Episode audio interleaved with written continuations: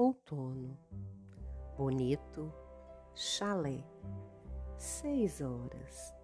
Mirela, ardendo em chamas, desperta.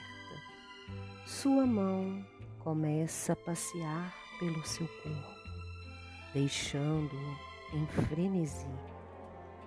Pescoço sutilmente tocado, seios levemente acariciados, embigo calmamente sentido, pequenos lábios harmoniosamente estimulados, grandes lábios suavemente experienciados, clitóris intensamente vibrado.